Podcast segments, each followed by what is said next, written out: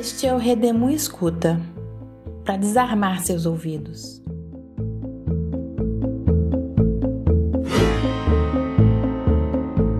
Redemu Escuta é um podcast idealizado, produzido e financiado pelo coletivo Redemunho. E eu sou a Rita Almeida, uma das fundadoras do coletivo. Se você quiser saber mais sobre o nosso trabalho e a proposta dessa série de podcasts, é só escutar o trailer do programa e o episódio de abertura. No programa de hoje, escutaremos Dante, nome fictício dado a um eleitor do Bolsonaro, entrevistado por meio de ligação telefônica gravada em 20 de julho de 2021. Dante tem 47 anos, é solteiro, se identifica como branco, homossexual e de classe social média-baixa mora no interior de São Paulo, é professor de língua portuguesa e literatura, mas atualmente está afastado do trabalho em auxílio doença. Afirma que não votou em ninguém no primeiro turno, mas votou em Bolsonaro no segundo turno.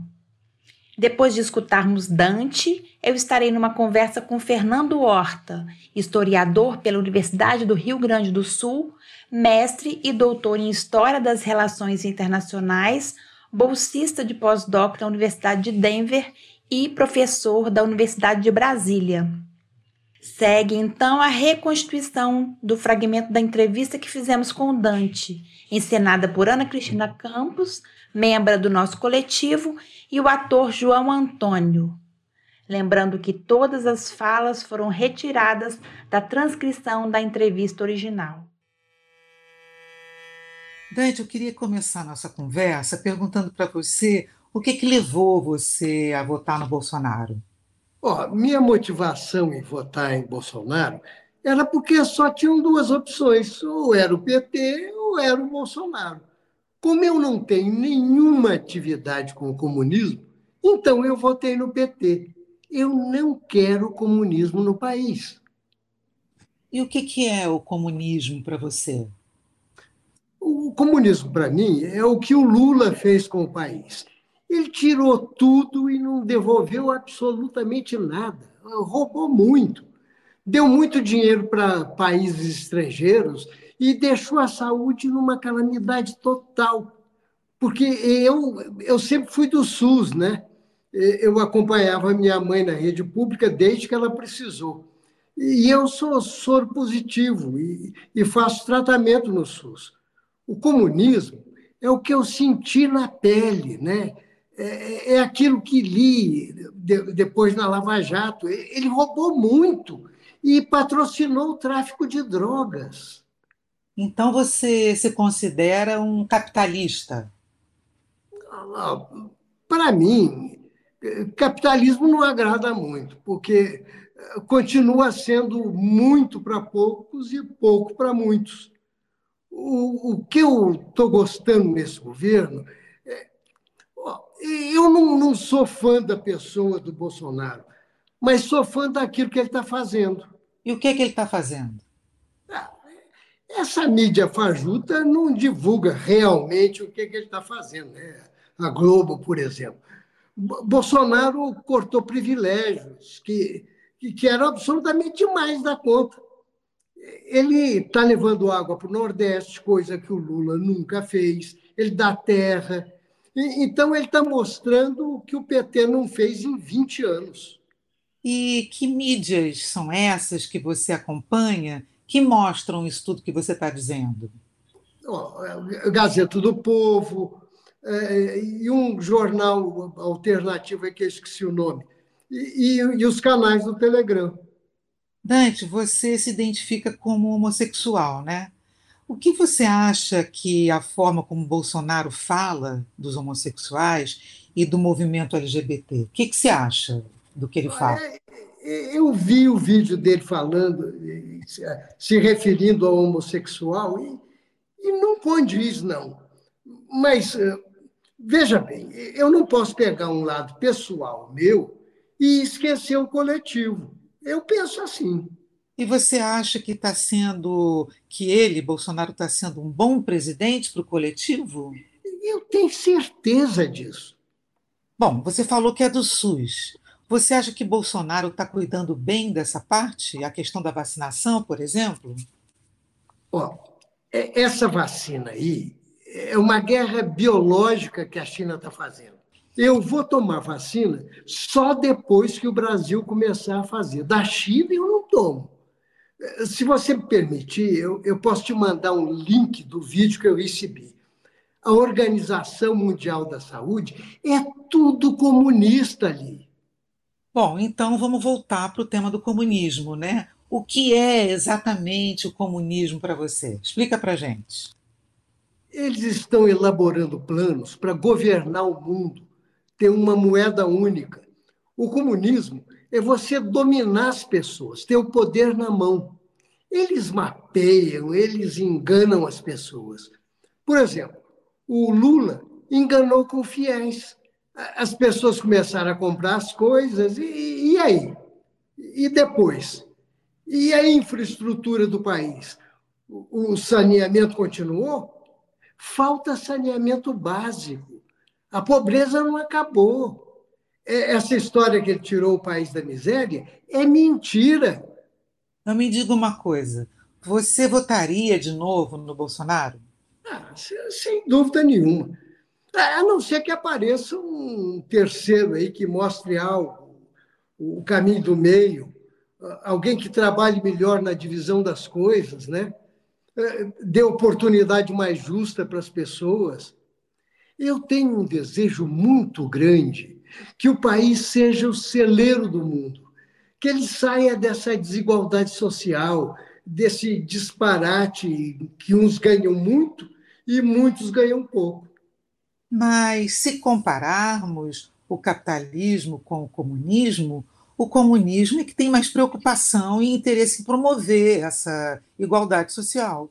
É, mas a teoria comunista é bonita, a teoria. Minha revolta maior desses comunistas é que eles sabem disso e fazem o contrário. Fazem as coisas para deixar para eles e deixam o povo chupando o dedo. Bom, então, Fernando, é, bem-vindo aqui ao Redemoinho. E a gente está né, nessa proposta de escutar né, eleitores do Bolsonaro, bolsonaristas, e a gente hoje vai falar sobre o Dante, né? E aí, uma coisa interessante que a gente tem percebido nesse tempo nosso de escuta é que cada pessoa, né, que a gente conversa, ela faz uma adesão ao bolsonarismo, ao Bolsonaro, ou, ou, simplesmente vota no Bolsonaro, né? Por um motivo diferente, assim, por um motivo muito diferente do outro. Então, tem vários tipos, né, a gente usa esse termo, né, vários tipos de adesão ao Bolsonaro, ao bolsonarismo e a, ao fato de votar no Bolsonaro. E esse, o tema do comunismo, né, a gente escuta ele por aí, né? E assim, o, o que, que, é isso, né? O que, que você entende essa adesão pelo anticomunismo, né? Pela recusa ao comunismo? É... O que, que você não entende é, disso? Não, não é Como é que se dá? É, não é uma adesão pela recusa do comunismo, porque, é, como fica muito demonstrado na entrevista, ele não sabe o que é o comunismo. A gente podia ter trocado esse termo por qualquer outro termo, bicho-papão, os Anunnakis, né, os extraterrestres, qualquer outro termo que tivesse trocado, funcionaria para ele como um termo tabu, tal qual ele está colocando aqui. Tanto que quando instado, é, você durante a entrevista faz isso, né? O que, que é o comunismo para você, quando instado para explicar o que, que é o comunismo, ele responde: o comunismo para mim é o que Lula fez com o país. E aí ele, ele complementa, né? Ele tirou tudo e não devolveu absolutamente nada, roubou muito. Ou seja, ele não tem a mínima noção do que efetivamente é o comunismo. Então, o comunismo é uma palavra tabu é, que em realidade funciona para todas as pessoas mais ou menos dessa faixa etária, viu? Isso é muito interessante, tá? É, durante a Guerra Fria, nós tivemos um processo mundial, mundial que é mapeado pelos historiadores, tá? A gente faz pesquisa sobre isso, de sensibilização desse termo comunismo. É, a Margaret Mead, provavelmente tu conhece, né? Antropóloga, socióloga. Ela, logo depois da Segunda Guerra Mundial, ela foi contratada pelo governo norte-americano para fazer uma série de pesquisas que eles queriam tornar os Estados Unidos. Primeiro, eles queriam saber se aquilo que tinha acontecido na Itália e na Alemanha poderia acontecer nos Estados Unidos. Porque a ideia é que, como os Estados Unidos tinha no seu cerne o princípio da liberdade, isso era completamente diferente do que era a Itália e a Alemanha, logo aquilo que tinha acontecido lá não aconteceria nos Estados Unidos. E a Margaret Mead conduziu algumas pesquisas dentro dos Estados Unidos, não só com, uh, uh, chegou à conclusão de que aconteceria nos Estados Unidos, como efetivamente estava em curso, que existiam grupos de extrema direita dentro dos Estados Unidos já com aqueles tipos de pensamento. Em seguida veio a tese das dois demônios, né? aquela ideia de dizer que o nazismo e o comunismo eram a mesma coisa, e isso funcionou muito para os norte-americanos, porque daí eles redirecionaram a pesquisa da Margaret Mead e de outros, outros uh, cientistas sociais, não era só ela, mas direcionaram ela uh, para responder a pergunta de como a gente podia imunizar a população norte-americana, tanto do nazismo quanto do comunismo. Né? E a primeira coisa que ela, ela, ela deu três, são três grandes, três grandes ações de Estado que ela pede que se faça, e os norte-americanos cumprem essas três, né? A primeira das grandes nações, ações de Estado é não permitir que os indivíduos é, é, ficassem soltos no, na, na, estrutura política, portanto, incentivar sempre uma ligação é, é com o mundo político, fosse através de é, associações de bairro, fosse através de movimentos culturais, fosse através de movimentos é, é, é políticos locais, fosse através de, enfim, movimentos sociais, eles chegaram à conclusão que esses pensamentos de extrema direita eles se davam por representação em pessoas que estavam alijadas da estrutura política, por isso que ele era tão forte, né? Porque a pessoa se via representada naqueles ideais como nunca tinha antes se visto. E isso foi feito, inclusive a gente mapeia lá o, o governo norte-americano uh, pagando e financiando, inclusive, uh, movimentos sociais contrários aos próprios, ao, ao, próprio Estados Unidos. Existem documentos mostrando o governo norte-americano financiando, por exemplo, grupos de panteras negras. E a, e a desculpa era essa, que é preferível você, você financiar um engajamento social e político é, genuinamente norte-americano do que permitir aquelas pessoas ficarem é, flutuando, vamos dizer assim, no sistema político, né? porque daí seriam presas fáceis, segundo os estudos da, da Margaret Mead, para o nazismo e o comunismo. Mas a segunda coisa, que é, são três, né? Eu não vou falar das três, não dá muito tempo aqui, mas a segunda coisa que é a coisa mais importante era a criação de uma sensibilidade, né? uma sensibilização com relação ao comunismo, através do reforço constante de valores é, contrários ao que era a, a, sociedade ocidental, de tal sorte que você marcava, obviamente, a diferença entre socialismo e capitalismo. E esse processo se dava desde o início das escolas uh, até em filmes em Hollywood. Hollywood foi muito utilizada para fazer isso durante muito tempo. Tá? de tal sorte que os indivíduos é, acabavam é, acabavam alinhando tudo aquilo que eles acreditavam de bom com o modo de vida ocidental e tudo o que era perverso com o modo de vida comunista.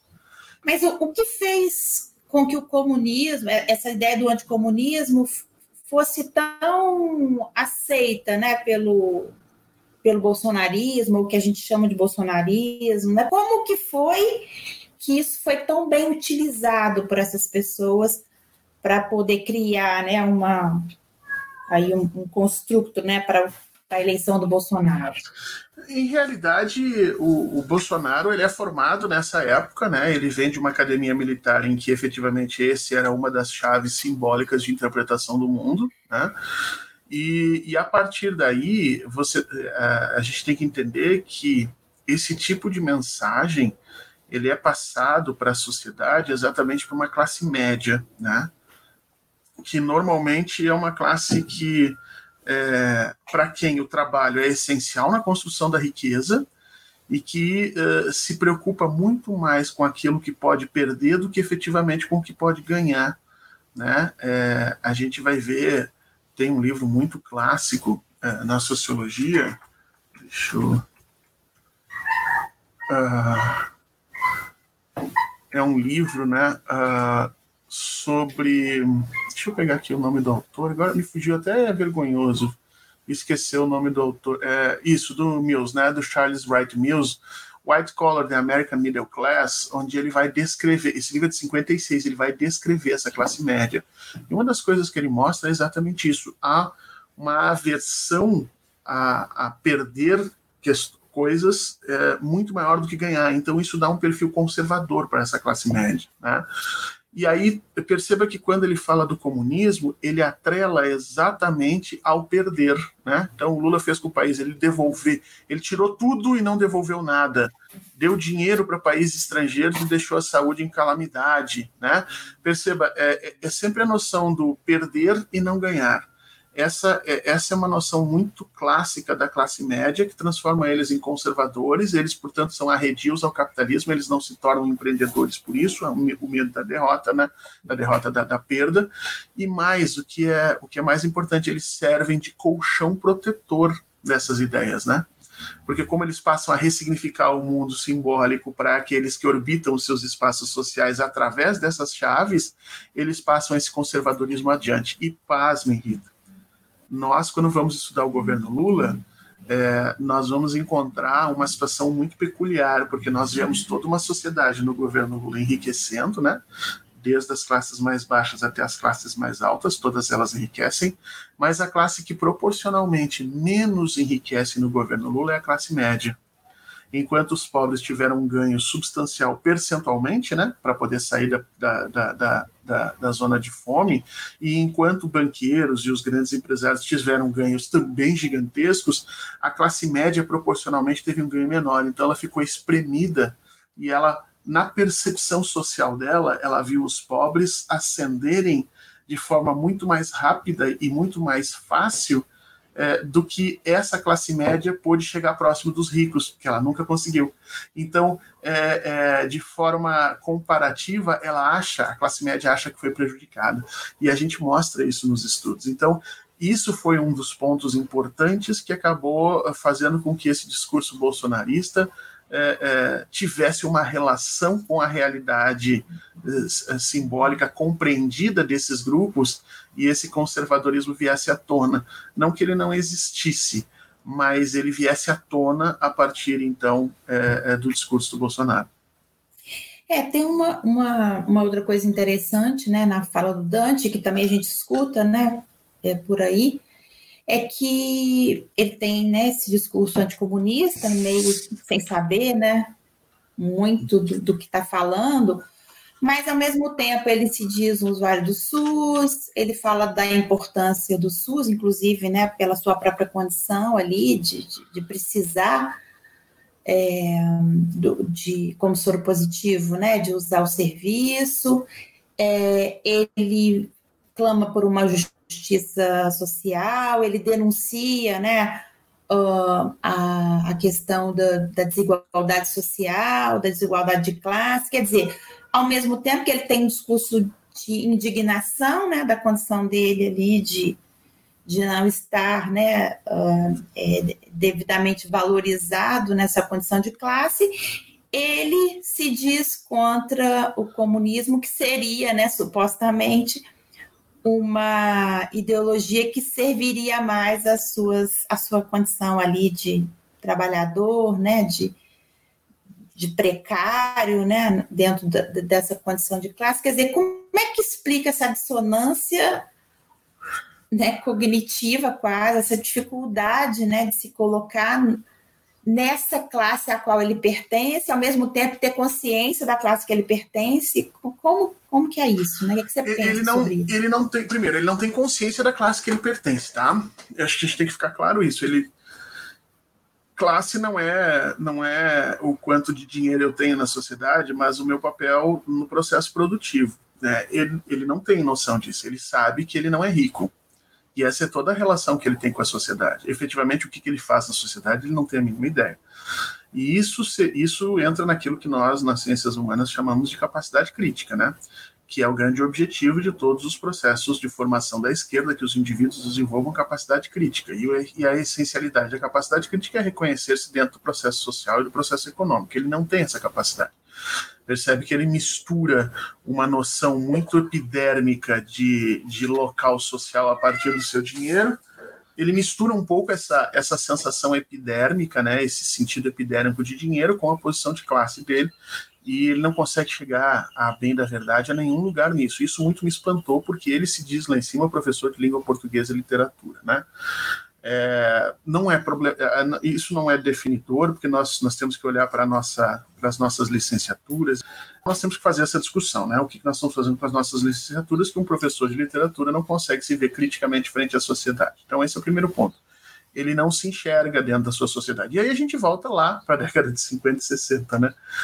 A Rita vai até ficar chateada comigo, mas lá naquela época se criou aquele conceito de rebelde sem causa, Rita não sei se tu lembra, Os Rebeldes Sem Causa. Porque um dos trabalhos da Margaret Mead era exatamente isso: como gerenciar o processo de rebeldia e indignação social sem que ele pudesse ser efetivamente apropriado pelos movimentos de transformação. Então você criou a figura do rebelde sem causa. O que, que era o rebelde sem causa? É, aparecia muito nos filmes norte-americanos, né? Aqueles jovens de camisa, de, de, de, jaqueta de couro, que andavam de moto, e, e, enfim, tinha um ódio que era direcionado a qualquer outra coisa menos as estruturas sociais. Então, o que, que era o tal do rebelde sem causa? Era a criação de um indivíduo que, que apresentava um mal-estar social sem a capacidade de crítica para definir efetivamente qual era a causa desse mal-estar.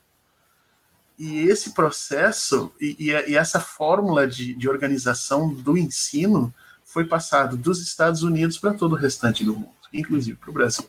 E é por isso que você ensinava história daquela forma anódina, né, que a gente aprendia as datas, os nomes naquela época, tinha que ficar decorando uma série de coisas, mas jamais uh, uh, entendia efetivamente qual era o papel social dos agentes, quais eram as relações de causa e consequência. Então você criou uma série de indivíduos que sentiam um mal-estar social, mas não sabiam efetivamente qual era a causa dele. E isso só foi transformado a partir do momento que a gente colocou filosofia e sociologia dentro dos currículos.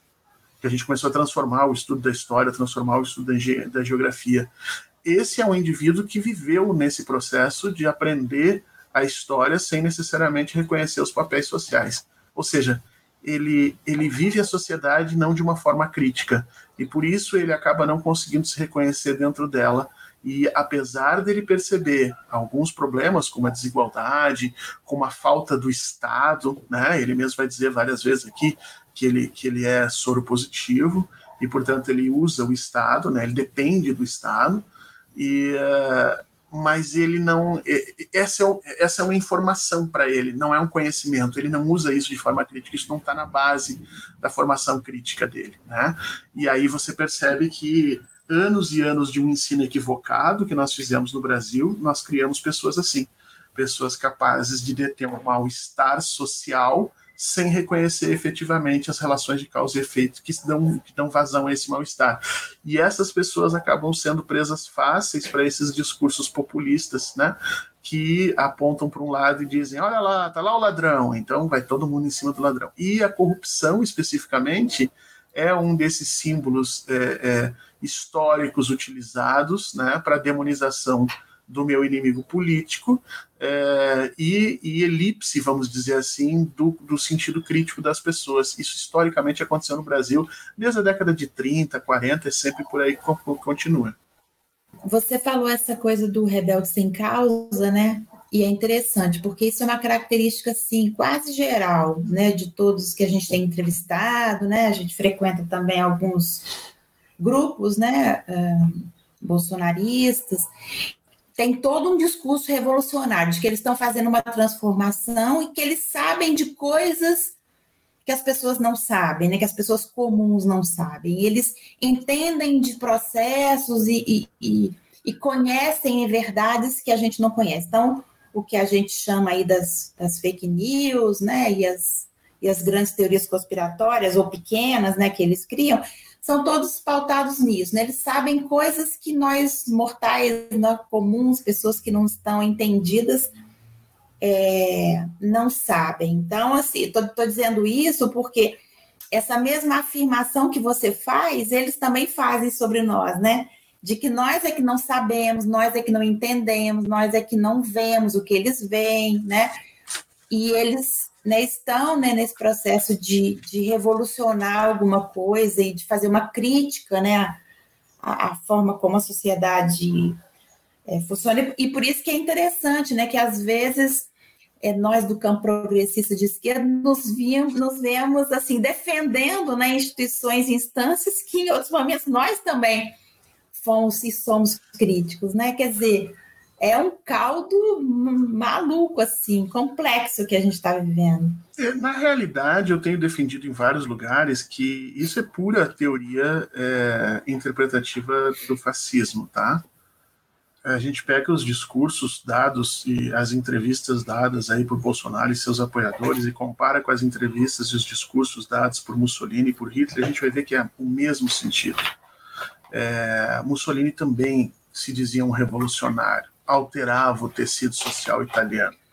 O nazismo e o fascismo eles eram contra a esquerda, mas também contra o burguês financista, banqueiro, que extraía dinheiro da sociedade.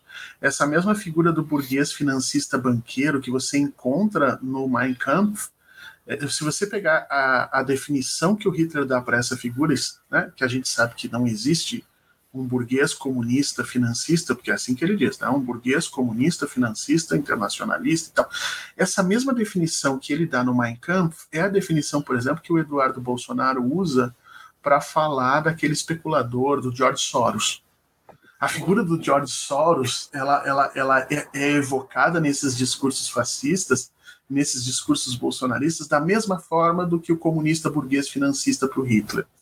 E, e, a gente tem que entender o seguinte: quando o fascismo surge, nesse, no período entre guerras, nós temos um processo muito, muito, muito complicado de transformação da ordem social. Por quê, Rita? E aí a gente, depois você me cobra, a gente tem que falar de duas coisas, que é o processo de representação política, tá? E o processo de ressignificação da linguagem, que também é muito clássico na estrutura fascista. Bom, mas vamos lá. O que, que se vivia ali naquele momento? Naquele momento, ou seja, no período entre guerras, nós temos o choque de duas hierarquias sociais que buscavam o poder político. Então você tem, por um lado, é, as hierarquias do capital, né? industriais, financistas, ou seja, aquela sociedade que se organiza em cima do ter, né? Ter capital, ter dinheiro, ter fábrica, ter terra, e eles têm uma hierarquia própria para isso, né? A gente, quando vai olhar, por exemplo, as publicações da Forbes, a Forbes toda, todo ano coloca lá as 100 pessoas mais ricas do mundo. O que, que é isso? É alguma informação para fazer a gente passar vergonha? Não. É um processo de hierarquização das estruturas do capital é dizer e mostrar para as pessoas, ó, é, existe aqui uma relação de hierarquia estabelecida pelo capital. E essas hierarquias disputavam o poder político no início do século XX com as antigas hierarquias burocráticas liberais, que não eram pessoas ricas, mas são pessoas mais ou menos como Omar Aziz, como Renan Calheiros, entendeu? Pessoas que historicamente estão ligadas à máquina burocrática, que não são ricas. Ah, mas eles têm milhões. Gente, eles têm milhões. Vocês pararem de trabalhar, eles não vivem desses milhões, entendeu? Eles, eles não estão próximos de, do, do Lehman, eles não estão próximos do Gerdau. Então, essas, essas é, elites burocráticas disputavam com essas elites do capital nesse início do século XX o processo de, de a, a gerência do processo decisório político, né? Mas no início do século XX também surge com muita força essa nova hierarquia, a hierarquia da representação dos movimentos proletários. Pelo reforço das estruturas democráticas é, e pela organização dos trabalhadores em determinadas instituições sociais de oposição àquele modelo, você começava a ter figuras que tinham voto suficiente para postular espaços nessas novas hierarquias, nesse novo processo de, de discussão é, é, política. Né? E essas hierarquias da representação de esquerda, que nem nós chamamos, né, essas hierarquias advindas dos movimentos organizados políticos de oposição ao capitalismo, elas começam a ganhar muitos votos na, na, na Europa do entre-guerras. É, na Alemanha, por exemplo, o Partido Comunista e o Partido Socialista são os principais é, vencedores das eleições é, é, de 20 24, 25, se não me engano, 26. Eu tenho, depois eu posso te mandar o gráfico, eu cheguei a fazer um gráfico sobre isso para te mostrar que aqueles antigos partidos de centro passam a entrar em decadência e a esquerda passa a ganhar muito voto. Bom, mas o que, que tem isso a ver com isso que a gente está falando aqui? É que esse pessoal que é buscado e, e que e para quem o discurso fascista faz sentido é um pessoal que não era representado nem pelas antigas hierarquias do capital e nem pelas novas hierarquias dos movimentos proletários. Então era um pessoal que ficava num limbo político, que não tinha representação. E por isso que a imensa maioria deles vai te dizer que nunca gostou de política. Eles não gostam de política, porque eles nunca se sentiram representados. E aí de onde é que vem a força do fascismo? A força do fascismo se dá por representação, uma representação política e representação psicológica. O indivíduo que adere a essas ideias, é, e por isso que isso é tão forte, tá, gente? O que eu vou dizer agora é forte, a gente tem, tem que ter isso em mente. É, ninguém adere ao bolsonarismo enganado. As pessoas aderem ao bolsonarismo é, porque se sentem representados pela primeira vez na história. Antes do bolsonarismo, não se sentiam representados, ou seja, Lula não representava, Renan Calheiros não representa, o PSDB, Fernando Henrique Cardoso não representa. A partir de um determinado momento surge uma criatura que rompe com essas ordens sociais, né? Porque quem é Bolsonaro na fila do pão? Bolsonaro causa certo impacto até entre o meio militar. Como assim um ex-capitão expulso, né? É, de repente está lá comandando generais. Quer dizer, essa alteração das ordens sociais é muito característica da estrutura fascista e ela acaba servindo como, como ponto de, de representação política para esses indivíduos que de outra forma jamais tinham participado. E esse sentimento, gente, é um sentimento muito forte. Sabe aquilo que nós sentimos quando a gente olha o nosso candidato, seja ele qual for, e ele está dando lá aquele discurso que te levanta o pelo, né? Que você olha e diz assim: meu Deus, esse, esse cara me representa aquele sentimento que você tem de dizer, olha, eu vou trabalhar por esse cara em qualquer. É exatamente o sentimento que, essas, que esses grupos bolsonaristas têm. E isso é pura teoria de representação fascista. Isso já aconteceu em outras épocas. E para isso acontecer, veja, eles, o primeiro passo para isso acontecer é a alienação do indivíduo de qualquer forma anterior de representação. Então, a primeira coisa que o fascismo faz é convencer os indivíduos de que nada do que existia antes dele, fascismo, representava essas figuras. E para isso ele precisa alterar, ele precisa trabalhar o processo de ressignificação da linguagem. É, a gente pega isso muito facilmente é, nas obras do, do Carl Schmitt, por exemplo. O Carl Schmitt é o grande, é o grande pensador, jurista, social, eh, sociólogo né, do, do nazismo. E o Carl Schmitt tem vários textos é, discutindo o conceito de democracia. Ele, por exemplo, vai dizer que aquele sistema de democracia que existia lá no início do século XX, né, as pessoas votando no, nos seus representantes, aquilo ali era uma ditadura da representação. Olha que interessante o termo que o Carl Schmitt usa. É uma ditadura da representação. O Carl Schmitt vai dizer: olha, são sempre as mesmas pessoas que são eleitas, eles não têm nenhuma forma de, de, de prestação de contas ao povo, é, não existe nenhuma outra forma de controle sobre os mandatos, e o que nos chama de democracia, em realidade, é um processo ditatorial. E aí o Carl Schmitt vai dizer: o que nós estamos propondo, essa representação política por similaridade através dessa relação entre o líder e as massas, essa é a verdadeira democracia. Perceba que no início do século XX, o Carl Schmitt ele está discutindo o sentido de democracia e ditadura. E mais do que discutindo, ele está invertendo esse sentido, que é exatamente o que os movimentos bolsonaristas fazem no Brasil. Nós estamos vendo pessoas saindo na rua pedindo intervenção militar para defender a sua liberdade e dizendo que nós vivemos no, no, numa ditadura uh, do STF e da Rede Globo. É o mesmo sentido de discussão. E, e, e aí, Rita, para a gente não se estender muito nisso, é, uma das características do fascismo é o processo de ressignificação linguística. Eles estão o tempo todo disputando significados. E, e, quanto mais nós acharmos que isso é uma bobagem, acharmos que ele é louco, que eles são loucos e são desimportantes, mais eles ganham espaço. Então, nos últimos 10 anos, se você for parar para pensar, eles ganharam o conceito de família, eles ganharam o conceito de segurança pública, eles ganharam o conceito de nacionalismo, eles ganharam o conceito de pátria, eles ganharam o conceito de defesa da vida. Todos esses pontos simbólicos acabam fixando na cabeça das pessoas é, um sentido de, de, de, aproximação e representação com esse campo da extrema-direita. De tal sorte que quando nós ouvimos alguém defender esses pontos, a gente diz isso é bolsonarista. Da mesma forma, quando eles ouvem o discurso da esquerda, eles imediatamente associam como se esse discurso não defendesse essas coisas. Então, alguém que é de esquerda não fala sobre família, alguém que é de esquerda não fala sobre segurança pública, alguém que é de esquerda, e nós permitimos esse gap nós permitimos a construção dessa percepção. Eu tenho dúvida se nós tivéssemos lutado por esses, por esses sentidos e essas palavras desde o início, se nós teríamos obtido algum sucesso, porque o que a gente vai ver historicamente é que na Alemanha não se obteve, na Itália não se obteve, nos movimentos na, fascistas na Inglaterra ou nos Estados Unidos não se obteve espaço, né?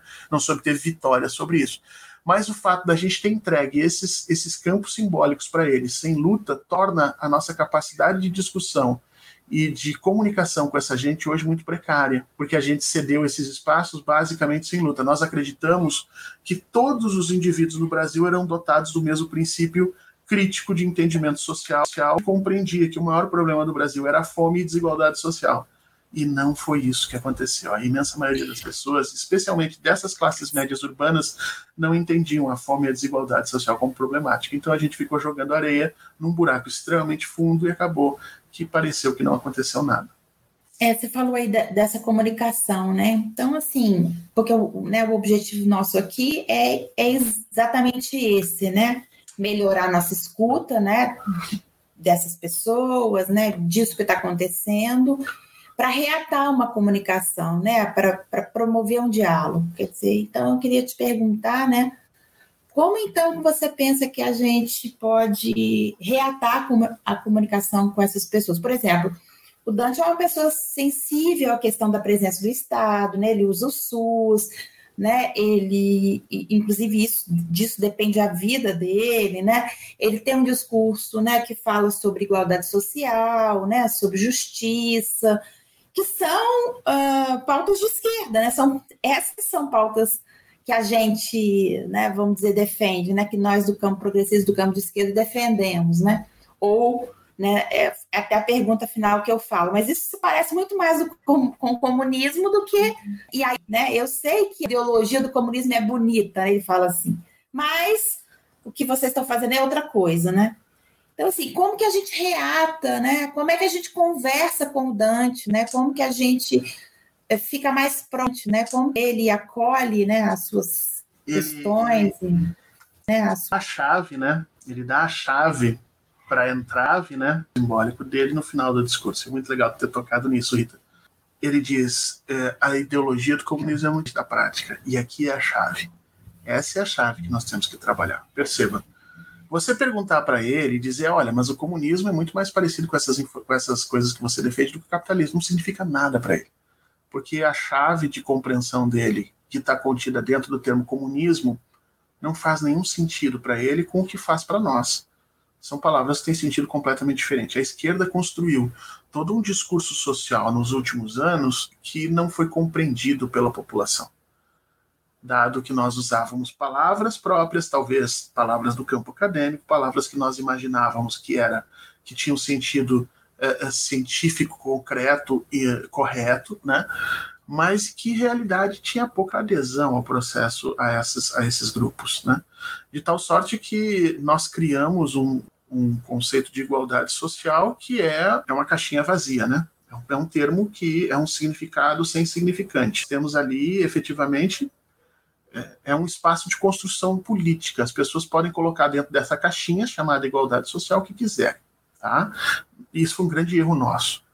Nós temos que repensar o processo de comunicação, que invariavelmente é muito ruim nas esquerdas. Tá? Afora a comunicação é, de oposição, que nós sabemos fazer muito bem, né? Então, fora Bolsonaro, fora liberalismo, comida no prato, vacina no braço. É, é, essas, essas linhas de comando político são muito, muito semelhantes ao que a gente via na União Soviética. Né? Paz, pão e terra, você não quer discutir a ordem social, você está dando um, um direcionamento para a tua base política. Mas quando nós saímos da oposição e caímos no governo, a comunicação política ela tem que ser diferenciada. Ela tem que dar uma relação de causa e efeito para sustentar as decisões que você toma. E nós julgamos que isso estava já dado e que não era muito necessário a gente movimentar esse campo eu acho que a gente foi mais marxista do que o próprio Marx, né? Houve um, um momento em que o, os governos progressistas acharam que por mudar a realidade uh, empírica das pessoas, mudar-se-ia também a sua capacidade de interpretação, ou seja, a materialidade seria mais importante do que a superestrutura ideológica na formação dos sentidos. Só que essa esquerda parou no materialismo histórico lá do século XIX e não acompanhou as pesquisas do século XX, que fala exatamente na correlação entre superestrutura ideológica e infraestrutura é, econômica, e o que nós fizemos é que nós transformamos a economia do país, mas as pessoas não conseguiram entender de quem tinha causado isso. E aí a resposta para quem causou isso entra sempre como Deus, né? Deus ajudou, Deus me deu, Deus estava junto, ou então a meritocracia, eu trabalhei, eu me esforcei, eu consegui, né? É, e jamais o agente público, jamais o Estado como oferecedor de oportunidades, jamais a universidade pública como fornecedora de conhecimento, não. E nesse gap entrou esse grupo, né? Nesse gap se fortaleceu os evangélicos com esse discurso de Deus, e nesse gap se fortaleceu os neoliberais com esse discurso da meritocracia, e a partir dali vai surgir no final dos anos, né, enfim, lá pelo 2016, a figura desse neofascismo brasileiro. Como combater esse discurso? A chave está na palavra do Dante: sair do campo simbólico e cair no campo empírico. Tá? É, eu tenho dito para as pessoas, quando a gente estuda o fascismo, a gente vai encontrar é, no final da Segunda Guerra, depois que a Itália tinha sido dizimada por conta das decisões do Benito Mussolini, pessoas lá embaixo que a gente vai encontrar ainda e tem pesquisa sobre isso, e a gente vai tentar estudar por que, que as pessoas, mesmo tendo visto tudo o que aconteceu, ainda defendiam Mussolini. E, e as pessoas faz, diziam assim, porque que ele nos deu água encanada. Mussolini tinha sido responsável pelos principais as principais obras de saneamento no sul da Itália. Mussolini foi responsável pela criação das redes de escolas públicas dentro da Itália. E essas coisas modificam a materialidade dos indivíduos de forma empírica, de tal sorte que eh, o restante da construção simbólica fica, de algumas vezes, fica muitas vezes subordinada à motivação empírica. Tá? Por que, que Bolsonaro perde apoio hoje, derrete desesperadamente? Porque a realidade empírica está atropelando os códigos de representação simbólica. É, eu posso achar que Bolsonaro foi fantástico, maravilhoso, e eu estou comendo pé de galinha hoje. Você percebe? A partir de um determinado momento, essa realidade empírica que era ressignificada, né? É, vamos dar exemplos de ressignificação aqui. É, não, o Brasil empobreceu. Aí você vai lá e mostra, não, mas tá aqui o PIB, não sei do que, como é que empobreceu? Não, isso aí é, isso aí são números falsos criados pelo Banco Central. Ah, isso aí é conversa da Globo, essa mídia horrorosa que esconde os fatos. Ou seja, esse é o processo que esconde a realidade empírica para fazer favorecer, para fazer aparecer o discurso fascista. Só que chega um momento que isso tem um limite, e o limite é a fome, o limite é a morte, o limite é a guerra, o limite é a limitação empírica mais básica. As criaturas estão indo para a guerra na Itália, na Alemanha naquele momento. E a partir de um determinado momento, o cara começa a se perguntar efetivamente, pô, o que eu estou fazendo aqui? Né? A mesma coisa está acontecendo no Brasil hoje. As pessoas estão morrendo por Covid, as pessoas estão passando fome, as pessoas estão desempregadas, as pessoas estão vendo seus filhos sem condições de irem para o colégio, né? E aí, gente, aquela defesa simbólica que tinha sido feita, ah, o Brasil já estava quebrado, ah, não, empregadas, aquilo ali era, era a Globo que escondia, isso vai perdendo força no colégio. Porque não interessa se o Brasil estava quebrado ou não está quebrado, o cara está comendo pé de galinha hoje. O cara não está conseguindo pagar a luz, o cara está cozinhando com álcool porque não consegue pagar o gás. E esse processo de, veja, da pessoa descer do mundo simbólico para o mundo empírico, ela vai causar, e já está causando nesses apoiadores de Bolsonaro, um sentimento que eu, que eu chamo de traição. Né? Eu digo que o fascismo ele passa por três momentos psicológicos. É, a gente vê os três momentos sempre em todas as situações. O primeiro momento é a promessa, né? o segundo momento é a partilha e o terceiro momento é a, é a traição a promessa de que nós vamos construir um mundo melhor, seja lá o que isso signifique, porque nunca ninguém discute o que é o mundo melhor, né? ou o Brasil melhor. É, é uma promessa aberta que Bolsonaro é a traição. Os fascistas também fizeram, o Mussolini dizia a mesma coisa da Itália, o Hitler, seja lá o que E essa promessa, ela congrega a gente. A segunda é a partilha, né? É, por que, que o discurso fascista busca, por exemplo, da arma? Porque existe a partilha do, do monopólio legítimo da força do Estado. Hum. Então, o, todo fascista ele é, ele é sócio de Bolsonaro nesse país. E qual a arma que ele tem para se associar a Bolsonaro? A violência. E por isso que ele se sente, hum. então, legitimado para espancar o seu vizinho, que é negro, que é homossexual, para bater em aluno de universidade pública que supostamente está matando aula, para espancar grevista que está ferrando a economia, para entrar dando porrada dentro de um hospital, supostamente os médicos e enfermeiros estão inflando os números da Covid, porque todo bolsonarista se sente parte, sócio do poder é, do poder legítimo de uso da força do Estado. Né? E isso o Bolsonaro faz o tempo inteiro é, é, simbolicamente, dar a arma é isso. Simbolicamente, tirar foto com um taco de beisebol é isso. É dizer, eu estou disposto a ir às vias de fato para transformar esse país. Esse é o segundo momento, o momento da partilha, né? E o terceiro momento é quando a realidade empírica atropela o mundo simbólico e esses indivíduos passam a se sentir traídos. E a gente está vendo isso hoje nas redes né, de pessoas se sentindo traídas pelo Bolsonaro e, e de, demonstrando ódio. A gente não é à toa que Mussolini morreu é, espancado pela população, linchado e exposto para que todo mundo pudesse chutar, bater e continuar fazendo aquilo. Não é à toa que Hitler vai acabar se suicidando exatamente para não enfrentar essa situação e que nazistas e fascistas na Itália eram, é, logo depois do final da Segunda Guerra, e submetidos a, a julgamentos ali da população, alguns até tremendamente injustos, porque eram pessoas que não eram nazistas e não eram fascistas, mas o ódio que isso que se faz depositar no tecido social, ele tem que sair de alguma forma e ele sai através desse momento da traição. Né? Quando a realidade empírica através, atropela os processos sensoriais de representação e de entendimento da realidade, o indivíduo não consegue mais explicar por que, que o Brasil com o Bolsonaro está crescendo, o Lula era pobre, se ele efetivamente hoje, hoje come pé de galinha e não tem dinheiro para pagar a escola do filho nem para nem pagar o gás. Né? A partir daí passa a haver um deslocamento entre a explicação e a empiria dele num nível tão fundamental que o processo de representação simbólica deixa de ser significativo e o cara meio que acorda. Ele se sente traído, e aí quando ele se sente traído, ele vem para a base da violência. Então, como é que nos lutar e, e, e, conversar e reativar as nossas relações políticas com essa gente? É cair no empírico. Jamais faça o bolsonarista fazer autocrítica. E esse é, é um problema da esquerda na ferida, né? A gente bota o dedo lá dentro e a primeira, nossa, primeira, nossa primeira conversa é: e aí, viu a merda que você fez?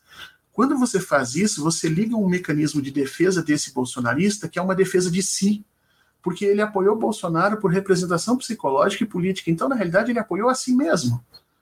Mas nesse momento, é, ele vai preferir defender o erro do que se mostrar exposto e submetido a você numa conversa. Não, realmente, eu sou um bosta, eu sou um monstro, eu apoiei esse cara. Não, você nunca vai ouvir isso dele. Talvez você vá ouvir isso de uma pessoa muito crítica, muito capaz, mas normalmente essas pessoas muito críticas, muito capazes, não apoiaram o Bolsonaro.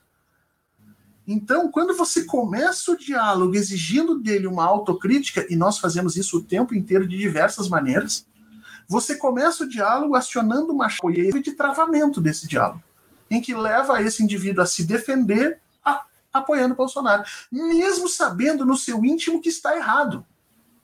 Mas ele vai fazer isso. Então, o que, que eu digo para as pessoas? A comunicação tem que se dar no nível empírico, por associação, por partilha e por aceitação. Então, a primeira coisa que você tem que perguntar para o cara é como é que está a realidade? Está comendo melhor? Deu para pagar a luz? Deu para pagar a conta esse ano? Eu não sei como é que está você, entendeu, Rita? Você que é apoiadora do fascismo, de Bolsonaro. Rita, querida, eu não sei como é que você está vivendo, mas esse mês eu não consegui pagar o gás. Eu já começo conversando com a Rita, eh, mostrando para ela os pontos que nos unem e não os que nos separam. E eu convido a Rita uma reflexão no campo do empírico, não no campo do simbólico eu tenho que partir do empírico para o que você está vivendo, mas esse mês é um caminho, e não o gás. Interpretação deles do mundo para a reconstrução é, é, é, do mundo empírico. Porque se eu fizer o caminho inverso, esse caminho já está colonizado pelo discurso bolsonarista. Então eu começo convidando a Rita, vem comigo, vem comigo entender o mundo. Olha, eu não consegui pagar o gás hoje, porque, gente, Isso é outra coisa que eu digo para as pessoas. Tá ruim para nós, tá ruim para eles. Nós vivemos na mesma sociedade. Não tem uma lei no Brasil que diz assim, não, bolsonarista paga 25 reais o gás, o resto tudo paga 120. Não, não existe isso. Tá ruim para eles também. E você convida eles a essa jornada. Tá ruim? Como é que tá o gás? Tá comendo melhor? Por que, que tu tirou teu filho da escola, da escola privada? Por que, que agora ele está indo para a escola pública? Eu tive que tirar o meu porque eu não tive condições de pagar. Não tem uma pessoa que trabalhava comigo, não trabalha mais, não estava não dava dando para pagar mais. E aos poucos você vai acionando essa chave da empiria, a chave que vai levar a jornada. É um processo de reflexão. E fazendo isso, você está dando a ela a condição dela se redimir do que fez sem se destruir psicologicamente. Porque nós da esquerda somos cruéis nós queremos não só o voto dos bolsonaristas, nós queremos o voto dos bolsonaristas com a submissão política, com a submissão psicológica e talvez até com uma, um alto flagelo nas ruas das hordas bolsonaristas se chicoteando e dizendo: eu errei, eu votei no monstro. E, gente, isso nunca vai acontecer. Isso nunca vai acontecer. Nem que Bolsonaro apareça aqui como um pedófilo, não vai acontecer isso, porque a pessoa se protege. E para você ter uma ideia disso, lembra que quando acusaram Lula, antes de nós todos termos provas, o que, que nós fizemos? Antes de nós termos provas, porque as provas uhum. foram sendo construídas depois, nós todos saímos a defender, sem Sim. as provas. E aí, esse mesmo comportamento que nós tivemos lá atrás, nós julgamos que os bolsonaristas. Mas é muito diferente. Não, é muito diferente hoje com as provas colocadas, nós sabemos que é diferente, mas nós fizemos? Quando nós tínhamos que tomar essa decisão, nós não tomamos as decisões com provas, nós tomamos essas decisões com convicções, que se mostraram corretas. Mas veja, se mostraram durante o processo histórico. Com o bolsonarismo, é, ainda precisam ser mostradas corretas. Ah, mas elas estão aí a toda hora batendo na frente e é por isso que ele está desidratando. E é por isso que hoje ele tem 50%, 60% de pessoas que querem a saída dele. Esse é um processo que nós temos que expandir. Conversar com essas pessoas é isso. Um convite à reinterpretação do mundo pelo processo empírico, através do reforço histórico. Nos une, do reforço daquilo que nós sentimos. Uh, em oposição efetivamente ao que nos separa. E só depois que a polícia estiver nessa conversa com você, nesse caminhar com você, é que você pode começar a pensar pessoas é isso, né, as questões políticas. Eu acho que nesse sentido o discurso do Lula foi fantástico no 7 de setembro. O Lula está sendo muito bem. Ele, não estou dizendo o PT, ou as outras, ou as outras, os outros partidos de esquerda que eu acho a comunicação muito ruim. Mas ele, Lula, ele começa o discurso dele chamando a memória idética das pessoas, né? Eu vivia num Brasil em que a gente podia fazer isso, isso, isso, isso, isso, isso. Isso não só reativa a memória idética, como cancela é, a crítica porque a pessoa realmente vivia naquele Brasil. Coloca o Lula num local de fala em que ninguém mais tem. Essa é a vantagem dele.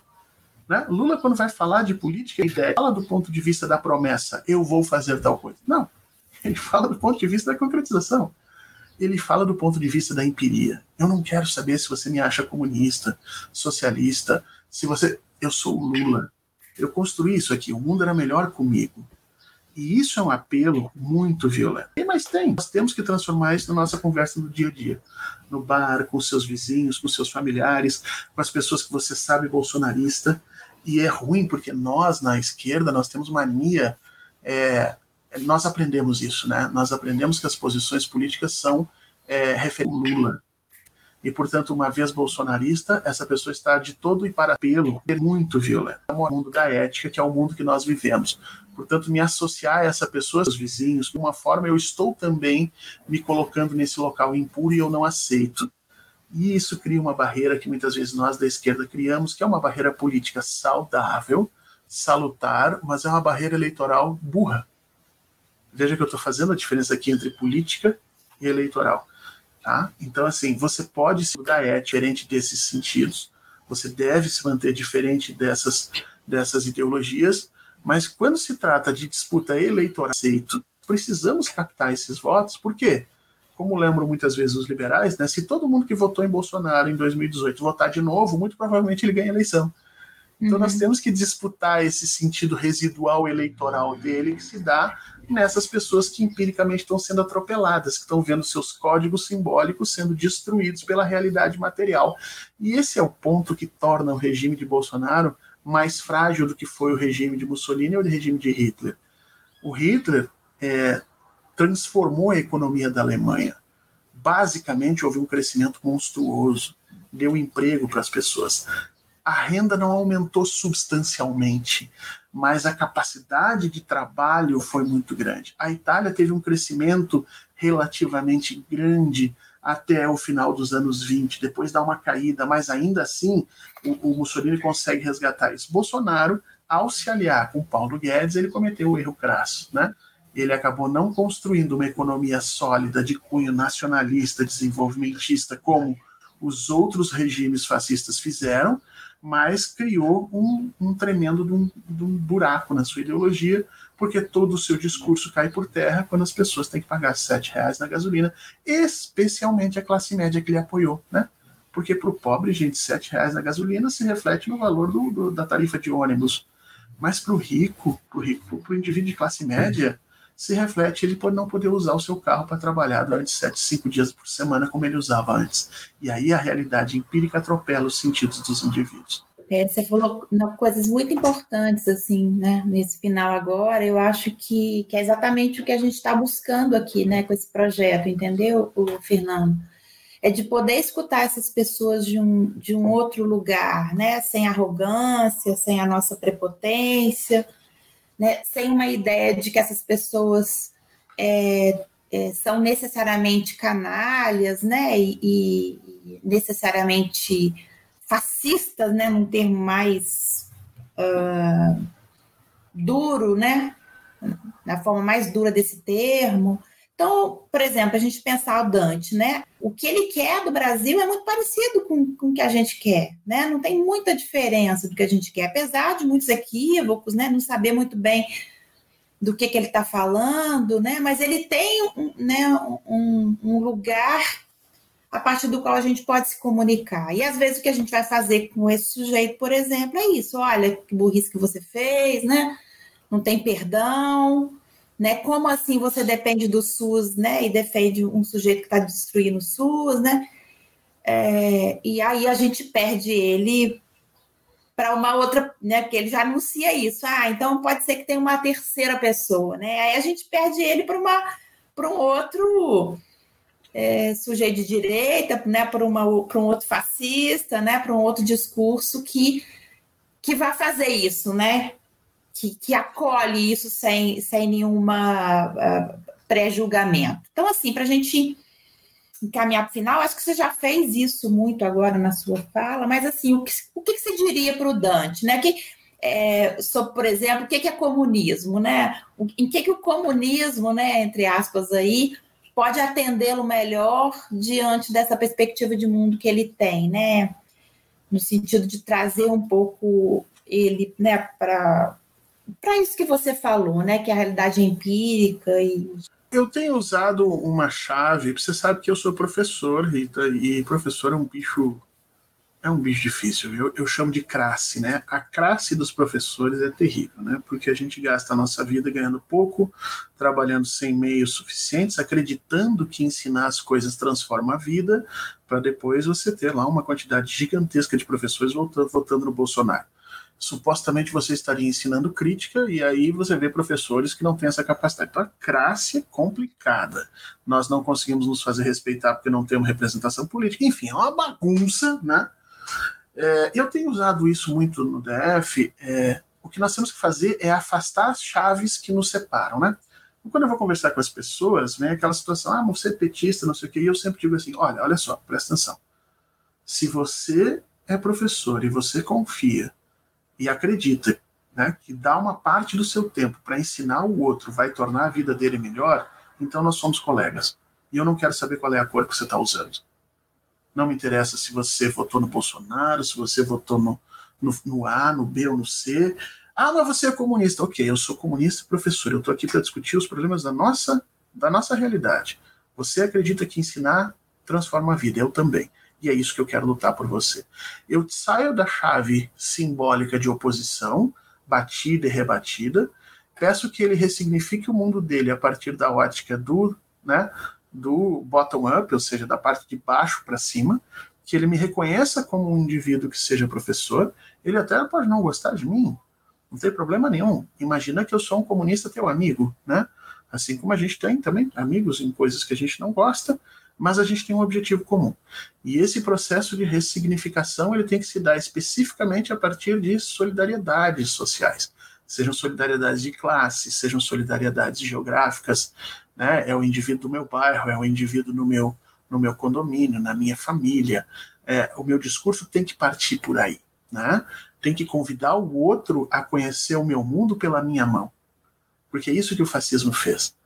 É isso que o Bolsonaro faz. Com a ajuda de uma nova tecnologia monstruosa, que são as redes sociais e o WhatsApp, mas o que ele faz é isso. Ele, ele convida as pessoas a conhecerem o mundo pelos olhos de Bolsonaro.